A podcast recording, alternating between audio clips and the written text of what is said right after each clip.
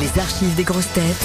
La blague du jour. C'est un grand-père qui emmène son petit-fils à la pêche, et alors toutes les cinq minutes, Papy, papy, j'ai tout emmêlé ma ligne. Alors, au bout d'un moment, le papy en a marre, il pense qu'à se débarrasser du gamin, il prend un bâton, il fait un trou étroit dans le sol, et il dit à son petit-fils, tiens, je vais te montrer un jeu.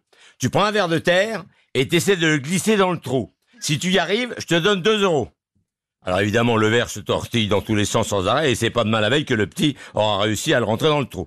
Pendant ça, le grand-père, enfin tranquille, il se met à la pêche.